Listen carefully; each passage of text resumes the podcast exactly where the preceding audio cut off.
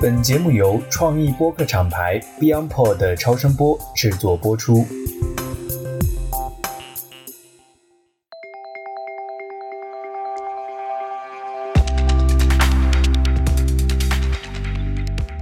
哈喽，大家好，我是我本来想说美妆内行人的主理人，但确实也是了。今天我们录的不是美妆内行人，录的是医美内行人。大家听过美妆内行人的朋友应该都知道，我们之前聊过两期医美的内容。但是我们觉得医美它无论怎么算的话，它严格意义上其实跟美妆的关系也不是特别的强相关。但是我自己是一个非常非常热衷于钻研和做医美的人，所以呢，我跟我的两位好朋友现在又开启了一档全新的栏目，叫做医美内行人。那我的好朋友小雪和乐乐和大家打个招呼吧。Hello，大家好，我是韩笑的好朋友，也是这一档栏目《医美内行人》的主理人小雪，非常高兴能够以音频的形式跟大家交流和沟通。Hello，大家好，我是乐乐。因为我从事过大概四年半的医美营销，所以对市面上那些医美乱象看的比较多吧，所以就跟老赵一起商量做了这档节目。是的，那乐乐，你和大家自我介绍一下吧。我觉得大家肯定会对你之前四年半的那个经历比较感兴趣。因为我在接触医美大概是在一九年吧，微博上面去做一些医美的内容营销，然后嗯其实哪怕是在现在是二三年了，已经四年多了，我们依然可以看到一些不是很正规的地方。但是就算这样，在我的朋友圈里面也有很多那种，甚至是在海外自己带药让粉丝去打的，让他的那个微信好友去打的，也有那种没有证。我可能是一六年就加那个人，他就在朋友圈里开始让大家到他的工作室去打针的。我觉得这种现象还是蛮普遍的。还会被抓起来，就是你看到了很多的医美乱象，所以你觉得说，哎，我们应该说站出来去跟大家倡导什么才是正确的。对，因为一个是每个人有自己的信息茧房，可能在我身边这一圈，他们知道的医美是怎么一回事儿，但是其实还有很多人他有兴趣去了解，但是他依然被一些信息不对称所蒙蔽。对，特别理解。我自己不是很懂啊，但是我自己去打这个，比如水光针啊，或者是打光子嫩肤，今年已经是第六、第七年了。但是说实话，其实很多新的项目我听到时候也是一脸懵，很多专业名词，有很多专业的厂家，而且每年都有新的项目出来。每一个新的名词出来的时候，我内心的第一个 OS 就是。这到底是真的还是又编了一个名字？所以说这个行业的认知门槛其实是非常非常高的。所以我觉得，哎，我们一起有机会一起来做一个播客的节目，能够通过这种长音频的方式、深度内容的方式，让更多人去了解和知道正规的医美到底是什么，并且我们从最基础的信息开始，就是这些概念是什么，水光针是什么，光子嫩肤是什么，一点点和大家重新去科普一遍，我觉得也是有必要的。那么，有请我们的主理人小雪隆重介绍一下自己吧。我跟乐乐做医美的时间其实是差不多的，但是可能要更早一点。但是在我接触他的时候，我不知道他是医美，嗯，就很搞笑，因为我那个时候知道的他是审美，就是分析明星的长相，或者说啊普通人的这种形象的咨询。点评哎，啊对，OK 对 OK，懂了。就其实现在在互联网上还有很多，就尤其是每一次有相关的明星热点之后，大家都会针对他的外表，甚至或者说是面相的这个方向来进行评价。那么后续的就是你的形象要改变啊，或者说是你需要做一些医美的项目，就其实是通过明星的形象的分析。甚至有一点点可以说是贩卖焦虑的方式，来引导到大家去做医美项目 听起来像新阳早年干的事情。啊！对对，就是 现在也在干。对，在医美这个行业里面，我们管它叫做医美互联网渠道，因为它最终的目的其实还是导流到医美机构。啊，OK，对那么后来我回国之后呢，确实也进入了某养和某美，对不起，骂了你前东家。不是故意的。后来确实也进入了某养和某美这种互联网医美渠道做携手，但是呢，我那个时候会觉得并不真正了解这个行业，而且我不知道我把信任自己的这些人交给了谁。医美的交付最后一环是在医美机构。作为一个曾经的互联网人，很多前辈也跟我说过，医美机构它非常的乱，就是它的管理的混乱，包括假药啊、假货呀、这些事情。但是我当时还是觉得我一定要去看看。这个时候，我遇到了我的一个好朋友，他是做投资人的，后来做了医生的 MCN，他跟我梳理了这个行业的上下游的情况。我们更加明确了，如果我想要走进消费者，想要知道我的用户被交到了什么样的人手里，我还是得走进医美机构。啊，医美机构呢，我们总结之后发现，首先第一就是渠道嘛。那么在止客里面，它分轻医美连锁，然后还有专家型。我是这两类型的诊所都有工作过。轻医美诊所它可能更偏向消费，就是大家随做随走，午餐是医美，可能会有海飞秀、光子、刷酸这些比较轻的。专家型的诊所，顾名思义嘛，就是它是专家主导的。如果你有痤疮啊、玫瑰痤疮啊，或者说是有斑这样的问题，可以去寻找到专家型机构。但是对于我们日常的保养的话，其实普通的轻医美机构它是完全可以直接覆盖我们的需求的。OK，哎，我记得你之前是在美国是吧？你在啊美国是学什么？对我之前是学营销的，营销的。哦、对，那你为什么后来回国之后会进入到医美行业？那个时候刚好机缘巧合，就是我念书的时候赶上了国内轻医美互联网渠道的兴起，我是有做 part time，就刚开始也是被审美类型的内容吸引到了，就是我是审美类型内容的就是深度受众，所以意外做了一个互联网渠道的 part time。啊，然后所以才进入到这个行业里的。对我还是有很强的好奇心嘛，所以我就自己做了我自己的内容，在知乎这个平台上面我，听说你这个知乎大 V，哎算不上算不上，粉丝啊？大概六七万吧。哇塞，在知乎上面能有这么高的粉丝量，已经非常厉害了。那个时候赶上了平台的兴起期，明星相关的爆点话题，知乎平台都会给流量的扶持。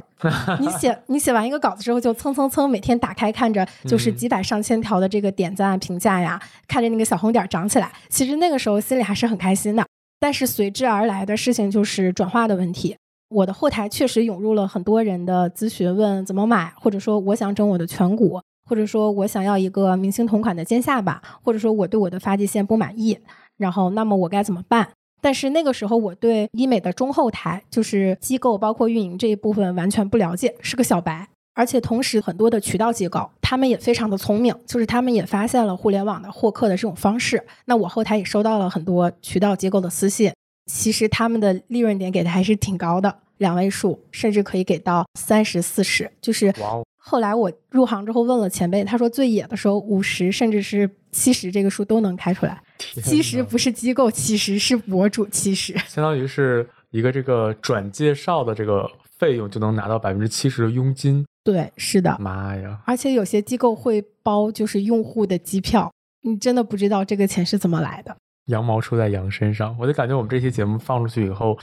会被整个行业给拉黑吧。因为我觉得咱们三个之前在吃饭聊天的时候也说过，就说我们做这个不是说为了讨好行业、讨好机构，什么打多少广告，我们是为了让我们的医美的用户对这个行业、对医美感兴趣的这样的一些求美者，他们是有一个能够接受到客观、公正、非广告、一个严肃内容的这样的一个媒体环境或者一个媒体渠道。那么我觉得我们应该出来做这样的事情，因为我们看到大量的网上的一些无论是帖子啊、科普博主啊，包括你像说的知乎，它下面都在跟你讲说，哎你可以去这儿打光子嫩肤，去那儿打水现光针。现在还有很多代打，就像乐乐刚刚讲过，嗯有一个人说我有什么皮肤问题，下面就会有人说去某机构或者说某某地方代打，然后或者说我有某某针剂这些。OK，那其实这只是一个很小一部分。那乐乐，你从业这么久，你应该看到过很多很多所谓的医美乱象吧？能和大家来揭露一些吗？不是，其实我从事以来，我做的都是正规的，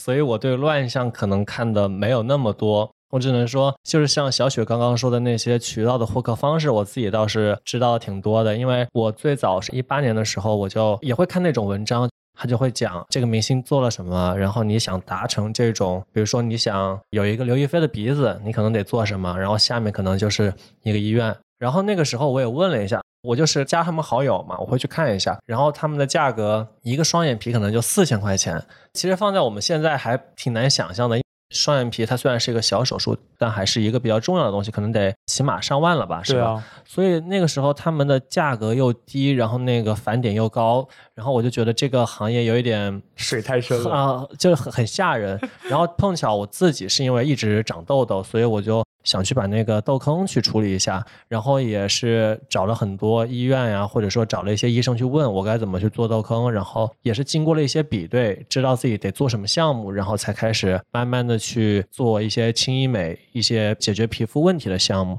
然后就机缘巧合，也是进入了这个行业。对于其实不正规的一些事情，我可能就是在我入行前看的比较多。但是我入行后，就是咱们就是比较正规，就 就其实接触到的相对来说没有那么多。OK，我们来自曝个黑料吧。大家做医美现在到目前为止都花过多少钱了？小雪先来，我可能花了得有六位数。六位数哦，那咱俩差不多哎。哎，其实我应该没有到六位数，我是没有什么太多的皮肤问题的，而且也没有过特别严重的外貌焦虑。然后做过像光子、四 D、热玛吉是常年会做的。海飞秀其实它偏向社交型，你可以跟朋友一起去做，类似于约个下午茶一样啊。当然这期不是海飞秀的广告。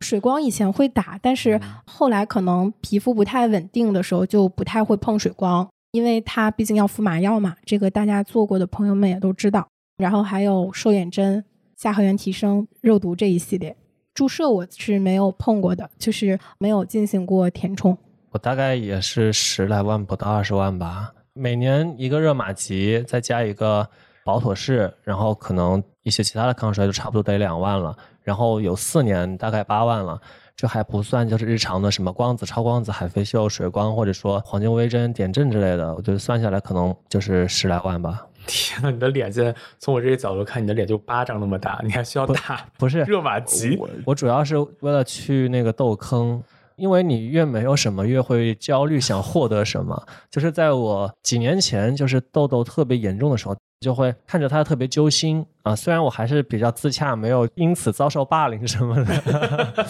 但是自己看着难受，就想让皮肤更好一点，会在皮肤的一个肤质细腻度上面会比较重视，所以就想把痘坑呀、毛孔就弄得更小一点。所以你的追求是没有毛孔的鸡蛋肌吗？不是，就是自己。看不到那种橘鱼的表面，这个词好专业啊！其实我也差不多吧，呃，我我没有算过总账，但是十几万应该是有吧。你看，像我光今年我就花了，哎呦，小两万块钱了。你看前两天买超声炮两次，小一万块钱，然后又买了三次那个防弹四 D 啊，因为他们说就这两个搭配起来会比较好嘛。这加一块儿有小两万块钱。超声炮给你的下颌线比我的职业规划还要清晰。天啊，这个真的是我今年最惊喜的一个项目，真的就是如果要是大家像我一样是肉肉脸的话，其实做这个项目还真的挺管用的。但在这不是安利项目啊，莫名其妙开始卖货。我们 OK，那听起来咱们三个其实都花了蛮多钱在脸上，但是其实算下来啊，其实我们都没有花冤枉钱，对吧？就是其实这些项目，如果你要真的到医美机构去，直接让那些所谓的咨询师给你来做的话，我的妈呀，可能要 double 吧。但是现在说回咱们仨啊，你们觉得医美这件事情对于一个普通消费者来说，它应该是一个什么类型的东西的存在呢？它是个必需品吗？还是一个？我之前的时候采访过一位专家。他说，对于女性来说，护肤可能是你每天都要用的东西，但是呢，别人是看不到你用什么样的护肤品的，所以护肤比较像女生穿的内衣，彩妆呢是比较像我们穿的外套，就是你心情不好了可以换一个，然后大家根据你的外套可以看得出来你整个人今天的精神状态。但是医美呢，这个他没有讲，我觉得医美它很像女生的战袍，就是我们很多人会在年底年会之前啊，包括重要的约会。还有婚礼之前会密集的冲刺一下，医美带来的效果它也是立竿见影的。当然，这个立竿见影要打一个引号，就并不是说像很多大家看起来比较惊艳的 before after 图那样。但是呢，它确实是能相对有效且精确的解决色斑和痤疮这样的问题，然后也能够让我们的肤质肉眼可见的变好。我觉得得分两个吧，一个是轻医美跟那个手术类的重医美。我觉得轻医美对我来说更多的还是一个治疗吧，就是自己有什么皮肤问题，包括像我长痘痘，可能有些人他可能是长斑，然后有些人可能就是天生就容易，比如说毛孔粗大，比如说皮肤干或者说敏感，他可能需要这样的东西去治疗。其次是在一个心理上的治疗，因为有很多人，你说现在的社会发展挺快的，然后很多人。它不仅有一个实际年纪，它还有一个外在年纪，就是他出去，别人看着他大概是多少岁。其实对很多人来说，他可能更希望我出去的时候精神状态，然后面貌什么都好一点。我觉得医美在这个方面也可以带给他一些疗愈的功效吧。再就是，如果是重医美，像手术这类的话。我觉得更多的可能，有些人确实是有一些问题的，比如说他可能就是没有下巴，他需要一个科成型去把他的下巴撑起来，或者说他的鼻子就是影响到了整个面部，他去做一个鼻子，我觉得这也无可厚非。因为我之前也是咨询过一个专家啊，他跟我讲，他说护肤无论你做的有多么的仔细，它依然是像把苹果放到冰箱里，这个过程它只能延缓你的衰老，但并没有办法扭转这个苹果衰老的进程。但是医美呢？他可能有一些方式是能够真的做到说打引号的逆龄的，所以说他说，如果你要是想做呢，还是要去搭配起来。另外一个所谓的叫三分治疗七分养护嘛，对吧？那其实你后面七分养护做的再好，你至少还有前面那三分的那个项目要放在那儿。所以我自己这些年下来之后，我特别推荐我身边什么类型的朋友去做，就是在抗衰老这件事情上，我觉得他。或者是痘痘就真正有问题了，皮肤开始出现下垂了，或者是出现很严重的痘肌了。我觉得，哎，你们通过医美的方式去处理一下，我觉得会比你每天很焦虑，然后每天去花不少的钱去买很贵的护肤品，最后还达不到它的效果，要更好。那呃，我觉得这个节目呢，一部分肯定是从业者听。当然，更多数人是对医美感兴趣的消费者。那么我们就分成两部分，就是说，你们觉得这个节目对于医美行业的从业者来说，它能够给这个行业带来什么样的价值？以及对于我们的消费者来说，你觉得什么样的人适合听我们的节目？以及我们能给他带来什么样的价值？我自己也是从零开始的从业者。我刚刚入行的时候，想要去检索这个行业，想要去了解这个行业它整个的链条是什么样子的，然后它都有一些什么样的项目。是覆盖怎么样的人群的需求？比如说，可能十八岁的时候是治疗痤疮，二十五岁是轻抗衰，那么三十到四十可能育龄的女性有黄褐斑。但是我现在是有这些理念，是经过了长时间的学习的。我轻医美从业的时间超过五年。我那个时候去搜索轻医美信息的时候，会发现大部分都是营销的信息，像真正的中后台的知识，包括什么是医疗的底线这类的知识会比较少。所以我也是有踩过一些坑的，非常希望把我踩过的这些坑分享给大家，帮助大家避坑。另外一方面是，我觉得医美这个行业它很有意思，它很多的信息来自于上游的品牌方，就是我们做的那些针剂或者说是仪器，然后它是 B to B，然后再 to C 的。品牌方把这些产品卖给机构也好，医生也好，然后机构和医生再向消费者进行销售。当然，这两年它有一个变化，就是很多品牌方会在新媒体上进行投放和宣传，但是 B to B 的方式仍旧是主流。很多真正的信息是把握在专家和机构的手里的。我觉得这个节目它更适合小白，因为我们邀请的不是专家大咖来讲皮肤疾病，我们邀请的是很多像我们这样同龄的从业者们来给大家分享。真实的关于这个产品和这个品牌的故事，以及什么样的人适合用什么样的产品。另外一方面呢，适合做过很多项目，但是仍旧找不到适合自己项目的人。我开始也是一个医美小白鼠吧，本着神农遍尝百草的精神，把自己的脸当实验田。当然是因为我做这个行业，所以说很多的项目我自己要首先体验一下，这样我才能够告诉大家这个项目的效果是什么，体验感是什么，到底疼不疼。但是任何人的脸也经不起这么折腾。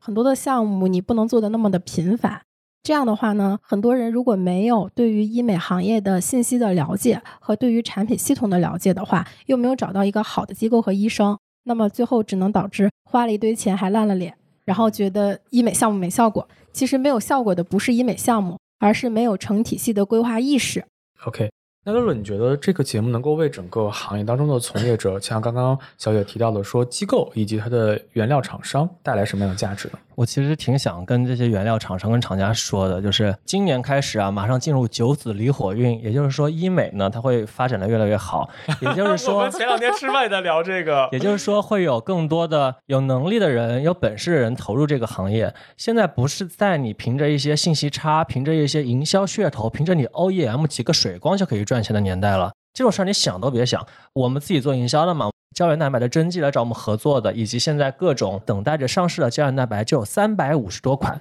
这么高的同质化，也说明这个东西好做，说明它的门槛其实也没那么高。那既然产品都这么雷同了，你自己再想去骗消费者，你能骗得到吗？所以我觉得，你如果真的想进入这一行，就是上游厂家或者说机构，你想进入这一行，你就拿出点诚意来，你有没有自己的专利，有没有一些独家的东西？还是说你只有营销噱头，消费者不好骗。你把广告打得再好，他们打几次没效果，你这个东西就砸在手里了。所以我觉得你既然要下海，既然要从事咱们这个医美行业，你得多听听用户的声音，知道他们要的是什么，不要坑人。所以说这个节目能够反向带给厂家用户真实的声音，他们到底是需要什么样的东西？这样的话能够去帮助厂家更快速的去迭代自己的产品，更好地去服务消费者。对对，OK，既然我们已经火力全开了，那我就要问一个更刻薄的问题：消费者凭什么信任我们？就是说，现在网上新氧也好，更美也好，大众点评也好，有那么多头部的平台，那为什么我们能够让消费者更信任呢，或者说我们保证我们服务的基础是什么？反正声音这么多，你总得信一个，你自己可以多去比较。我觉得就是听几期节目之后，你会知道你该信谁。还有一点就是，因为现在的医美准入门槛低，所以医美的科普内容的价值非常低。所有的科普内容都在讲光子嫩肤是什么，都在讲你为什么要做光子嫩肤，这种东西没有人看。我觉得我们可以从更多的角度去讲这个医美，从内行人的角度也好，从厂家的角度也好，从机构的角度也好，你要去做一个东西的时候，不能只听片面的一个知识灌输，你要看到它的整个全盘。我觉得在这个有一个全局观、有一个纵览的东西可以给你看到的情况下，你会去选择去听我们的一些经验啊、一些采访的。我想要讲的更具体一点是，轻医美它属于皮肤科，它非常的琐碎，而且我们在变美的前提，首先是保持健康，就是有些人连正常和异常都分不清。举一个最简单的例子，有的人他口周有一圈白，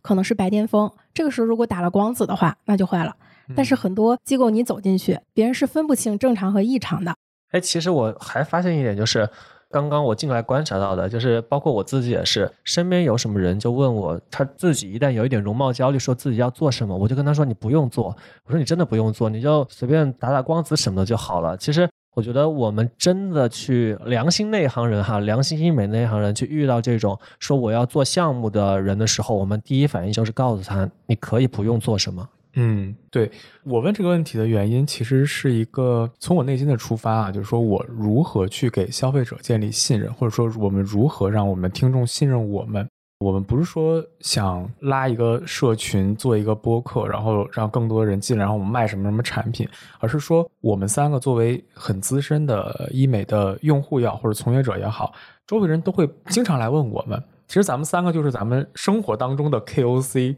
大家都会拿咱们当成一个关键的一个意见领袖，或哎海啸啊，哎我要不要割双眼皮啊？哎小雪，你看我要不要打一个什么东西啊？或者乐乐我都要，我们不停的被人问，其实挺困扰的，就是你跟朋友出去唱歌，然后过来两个人让你摸他的那个咬肌，问他要不要打瘦脸针，现场面诊，我真的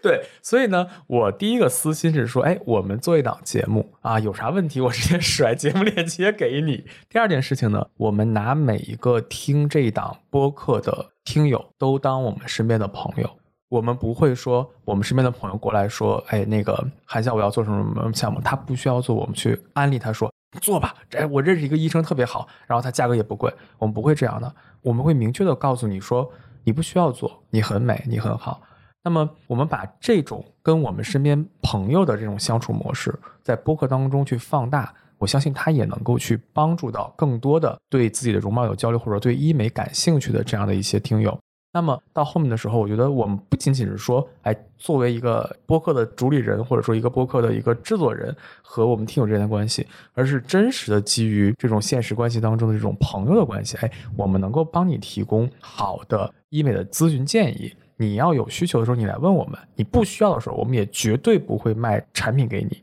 我觉得这是一种建立一种良性的一种关系的一个方式。我们整个医美内行人的节目是非常的真诚的。很多博主他其实做项目从来没有停过，因为他的脸是有排期的，就是他今天的档期被这个厂家预定，明天被那个预定，很多时候他还没有修复好，他就已经在下一个项目的路上了。我们说医美它不破不立，但是你也不能让它一直破，那么你就看不到你皮肤好的状态是什么。但是我们几个都是按照我们自己的规划，以及我们自己年龄和肤质，以及想要解决的问题，去安排我们医美项目护肤的规划。我们并不是为了制造选题在不停的做项目，这是我觉得大家选择我们很重要的一点。就我们真实分享，一定是我们自己在做的。没错，就是说很多博主他们在卖产品之前，一定要自己先去做一次，对吧？包括一些比较新的技术、新的设备上市了以后，他们第一时间就冲过去要尝试一下，因为那个时候价格最高，毛利最大。对，但是我们已经过了这个尝鲜的时期了，我们已经属于医美老白鼠了，已经不是小白鼠了。所以各位小白鼠们跟着我们可以放心冲。那小雪作为一个听友来说的话，她能够在医美内行人的节目当中听到什么方面的内容呢？首先，我觉得你好奇的项目、一手的信息，我们这里全部都有，因为我们真的是医美从业者，我们对得起这档节目的名字。另外一方面是，如果我们不懂的、不会的，我们可以邀请我们的朋友们，在这个行业各个岗位的从业者们来回答大家的问题。嗯，另外的话，就是也希望这个节目能够有一些扩展，就是跟大家探讨，确实会有一些人他会存在容貌焦虑，然后有些时候也希望我们是大家睡前的助眠播客，希望能够给你做一个心灵的 massage，在睡前让你稍微松弛一下。如果你真的有这个容貌焦虑的话，我们并不会强行说啊，你不要有这个，我们可能会说你要接受它，接受现在的你自己。但是跟着我们，你可以慢慢的变好，我们可以一点一点改变这个世界，它并不是一成不变的，世界是在流动的，我们的自我也是。我还是想，就是会有很多小众的项目跟大家分享，比如看到大家很好奇的一些什么男性增大呀、女性私密啊，然后还有一些比较危险的项目，可能说像断骨增高。因为我那天看到微博有一个博主说他好想去做这个，我觉得太危险了。然后这个背后他们其实还有一整个营销链路，就是把你送到国外去怎么做，从中怎么获利的。就是像这一类的小众的项目，或者再是一些，比如说疤痕修复，或者说一些毛发再生。我自己因为是一直做营销的，可能对大家的那种比较普世化的轻医美的大众项目就讲的很多，然后自己开始就会慢慢的去关注一些小众项目，去看看，哎，当做一个很有趣的一个发现，一个新闻，对，就是会邀请到这方面的一些朋友或者是一些从业人员来跟大家分享。乐乐刚开始说小众项目的时候，我想到开始近视眼手术、整牙，没想到是男性增粗增大。我想的是植发。哦，因为这样的，我们之前跟一个博主做过一档采访栏目，然后好像是二一年的时候就邀请到一个男性增粗增大的医生，然后那期节目因为某些机缘巧合没有播出，所以我就一直很遗憾，我觉得这个东西播出去一定很有意思，所以我一直要想再在这儿了，在医美那行人圆你增粗增大的梦。对，没有错，这些话题都是在医美内行人免费可以听到的内容，不需要付费。那听到这儿呢，大家应该知道我们的节目呢适合什么样的人收听，也以及能够为行业带来什么。当然，最重要的是我们的内容的整个构成。我觉得其实听起来是个播客啊，但是我们三个有一个共同的理想，就是说我们希望通过这档播客去认识更多的朋友。我们最终呢是有一个线上的社群和线下的社区。这样的话，我相信在这个时代，大家能够基于现实的关系，一起坐下来来到线下做一些活动，做一些更好玩的事情，会远远比一个节目本身要更有意思。那我们就期待我们的第一期节目上线喽！期待我们医美内行人第一期的节目正式上线，期待我们这期下播之后出去吃宵夜了。好，那我们今天先到这里喽，谢谢大家收听，好，拜拜，拜拜。